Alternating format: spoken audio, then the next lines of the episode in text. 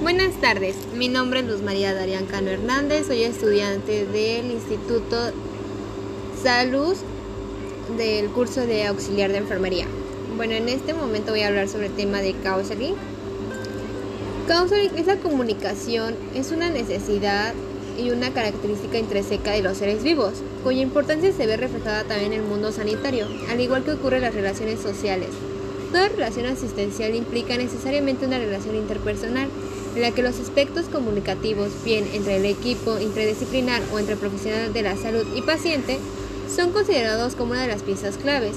Las repercusiones de una buena comunicación entre sanitario y paciente se manifiestan no solo en los resultados clínicos, sino también la satisfacción y sensación de bienestar, seguridad y confianza de los pacientes y sus familiares. Tal es la magnitud de la importancia de la relación médico-paciente decálogo de los pacientes de la Declaración de Barcelona de las Asociaciones de Pacientes de 2003 se reclamó que dicha relación debía estar basada en la confianza y respeto mutuo y se abogó, además, por la implicación de los pacientes en la toma de decisiones clínicas y por la necesidad de formación y entrenamiento en habilidades de comunicación de los personales sanitarios.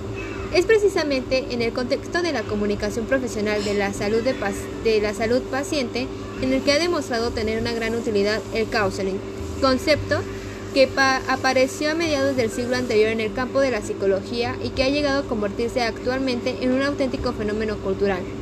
De hecho, el counseling es, desde hace más de 20 años, la metodología que recomienda la Organización Mundial de la Salud para dar apoyo a los pacientes infectados por VIH. Y fue realmente en este escenario en el que surgió el counseling en nuestro país. A raíz de sus buenos resultados, han sido apareciendo algunos estudios en el hábito de la medicina, y enfermería.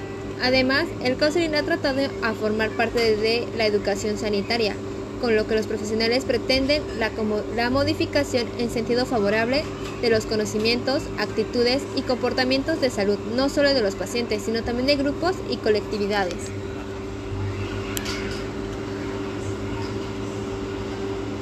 Eh, algunas recomendaciones. Se recomiendan los siguientes pasos a seguir para llevar a cabo una sesión de counseling. Primero, validar. Segundo, preguntar. Tercero, escuchar. Cuarto, empatizar. Cinco, reforzar. Seis, confrontar. Y siete, programar. Conclusiones. El counseling se nutre de una serie de elementos bien diferenciados, como conocimientos técnicos que vienen siendo actitudes, por ejemplo, empatía, congruencia y aceptación incondicional. También estrategias relacionales, como comunicación asertiva, control emocional y modelo de solución de problemas. El modelo de solución de problemas comienza con la construcción de una relación de confianza cuya fase más crítica en el proceso de validación, mediante el cual legitimamos la perspectiva del otro y sin la cual resultaría imposible comenzar a construir esta relación de confianza. Cada vez con más frecuencia se utiliza el counseling de forma preventiva para evitar la aparición de alteraciones emocionales, permitiendo una exploración sistemática de las distintas necesidades que pueda presentar el paciente, promoviendo el autocuidado y, y activando la expresión de emociones con el fin de poder planificar entre el profesional sanitario y el paciente y la familia uno de los cuidados hechos a media.